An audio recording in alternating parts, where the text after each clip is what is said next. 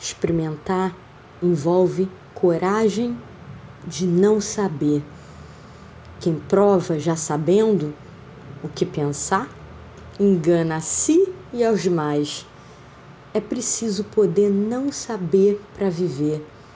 Só os mortos guardam alguma certeza.